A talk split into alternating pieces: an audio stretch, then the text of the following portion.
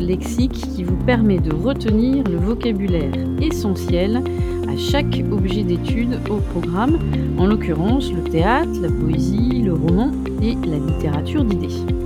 Alors ces mots vous seront utiles pour commenter aussi bien à l'oral qu'à l'écrit les textes que l'on vous proposera aux deux épreuves. Vous montrerez alors à votre examinateur et à votre correcteur que vous maîtrisez le vocabulaire approprié à ces épreuves. Aujourd'hui, nous allons nous intéresser au vocabulaire de la poésie.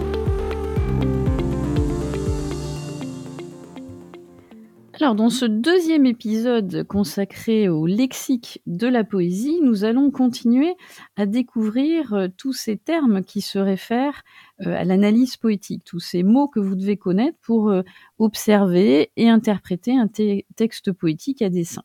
Alors, si vous regardez bien euh, l'infographie qui accompagne l'épisode, vous allez d'une part découvrir euh, les mots-clés que l'on va aborder, et puis d'autre part, vous aurez des exemples très concrets qui vous permettront de mieux visualiser et assimiler ces points euh, qui sont vraiment nécessaires lorsque vous allez commenter aussi bien à l'oral qu'à l'écrit un texte poétique. Dans cet épisode, nous allons donc aborder l'idée de maîtriser ce qu'est un enjambement, un rejet, un contre-rejet, et puis de connaître ce qu'est une césure et un hémistiche. Alors commençons, comme on vient de l'indiquer, par le premier terme qui est l'enjambement. Donc sur l'infographie, vous allez voir des exemples hein, précis qui vont euh, vous permettre de mieux visualiser et d'appréhender ces termes.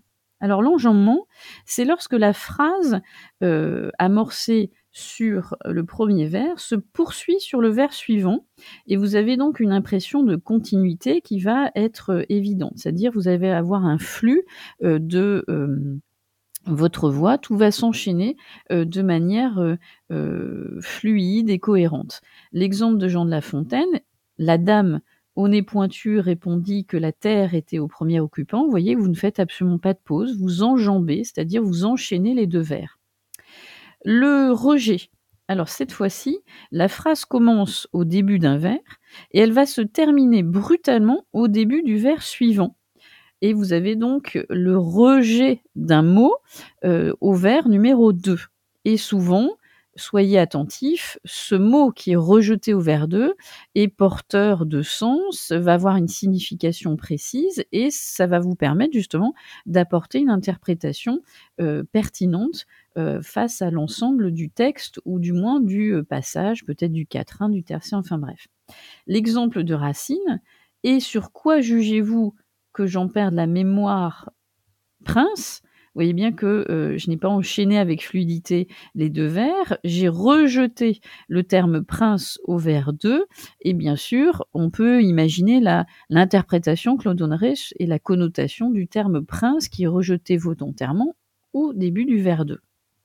Le contre-rejet, vous commencez à comprendre, euh, euh, au regard de la définition du rejet, le contre-rejet, c'est lorsque, justement, la phrase commencée à la fin d'un vers se développe au vers suivant. D'où, encore une fois comme le rejet, un effet de rupture, euh, une impression euh, d'éclatement syntaxique, mais aussi pareil, à ce moment-là, regardez bien quel est ce mot qui est contre rejeté. Peut-être va-t-il donner une, signification particulière à vos vers. L'exemple de Verlaine, et pour sa voix lointaine et calme et grave, elle a, l'inflexion des voix chères qui se sont tues. On voit bien qu'il y a une nécessité de faire une pause dans la lecture et il y a comme une sorte de, de rupture, de quelque chose qui est brisé et qui va peut-être donner du sens aussi au texte que vous avez à interpréter. Voilà, donc ça, la technique de l'enjambement, du rejet, du contre-rejet euh, est vraiment euh, significatif. Alors ça ne veut pas dire qu'il faut observer tous les vers de votre texte et voir euh, s'il y a enjambement, rejet, contre-rejet. Vous pouvez en repérer un ou deux qui vont encore une fois apporter de la valeur à votre interprétation littéraire.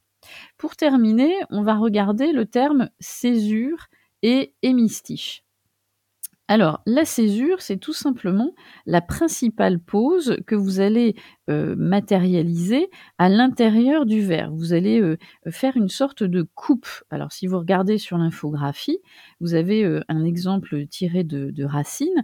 Vous voyez, symboliquement, cette césure matérialisée par les 2 traits rouges et souvent lorsqu'il s'agit, d'un alexandrin, on fait la césure entre les 6 premières euh, syllabes et les 6 dernières, hein, puisqu'un alexandrin, vous vous souvenez, c'est un vers de 12 syllabes.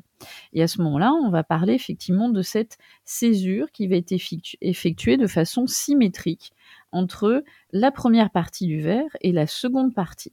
Et ces parties, justement, comment s'appellent-elles en poésie? Eh bien, cela s'appelle un hémistiche, hémi moitié. Et donc l'hémistiche, c'est la moitié d'un vers qui est délimité par cette fameuse césure. Et euh, vous avez donc euh, cette coupe 6-6. Et euh, parfois, vous avez une coupe différente, une césure différente. Bon, un décasyllabe, c'est bien, donc vers de 10 syllabes. Souvent, la césure s'effectue entre le premier et le deuxième hémistiche à la coupe 4, 6 ou 5, 5. Ça, ça dépend aussi de l'organisation voulue par le poète. Donc si on résume, césure, c'est euh, la pose que vous effectuez à l'intérieur d'un verre, la coupe, et l'hémistiche, c'est euh, la moitié du verre délimité par la césure. Donc si on est logique, il y a deux hémistiches à un verre. Voilà pour ces euh, termes qui sont euh, significatifs et qui sont attendus, encore une fois, comme on a vu dans l'épisode 1. Hein, il y a vraiment des mots, euh, des termes vraiment appropriés au lexique de la poésie que va attendre un examinateur, que va attendre un correcteur dans vos oraux, dans vos copies. Et plus vous montrerez que vous maîtrisez ces termes, plus il appréciera justement vos propos et la qualité de vos analyses. Voilà pour cet épisode 2 consacré au lexique de la poésie. Je vous donne rendez-vous, si vous le souhaitez, pour l'épisode 3, à travers lequel on va évoquer les formes poétiques euh, majoritairement euh, connues. Et sinon, je vous dis euh, à très vite sur Clapotis pour de nouveaux épisodes.